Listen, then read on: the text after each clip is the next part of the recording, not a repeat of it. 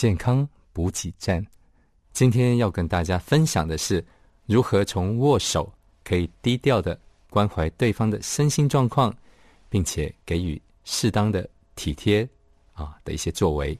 先声明，今天讲的当然不是提供大家当做诊断啊，也不是绝对就是这个样子啊，是仅供参考啊。那而且呢，这段疫情期间，当然我们啊，无论是新朋友、旧朋友、亲人见面，当然就是不握手了哈。我们都会用其他的打招呼的方式来取代哈。那因为人的身体或是人的体质是。很多样化的，所以当然不能一概而论啊。今天所提的，还是再次声明，当然是仅供参考。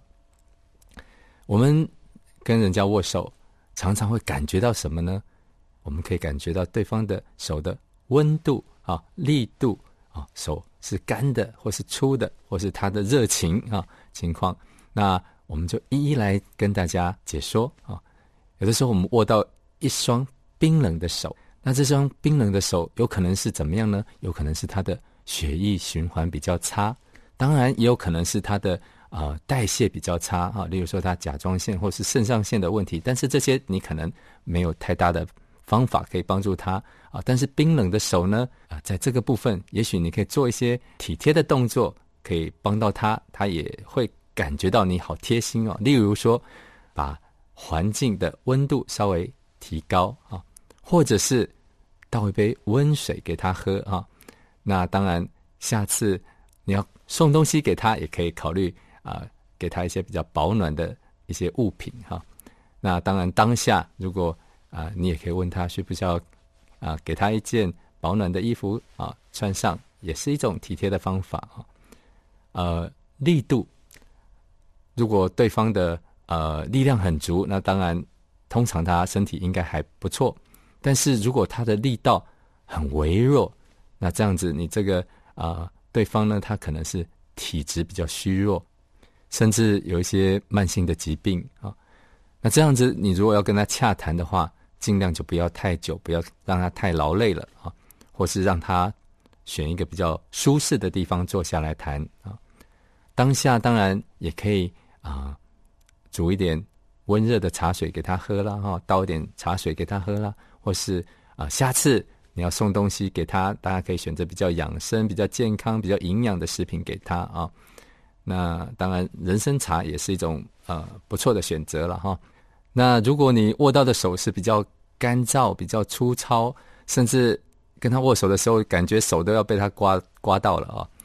那这样的这双手，他有可能是啊，当然比较呃，有的慢性病啦哈，或者是。有的他是接触性皮肤炎呐，哈，被这个化学物品灼伤手了，哈，那或者是他是有富贵手啊，这样的人都可能比较有这样的一个干燥粗糙的手啊。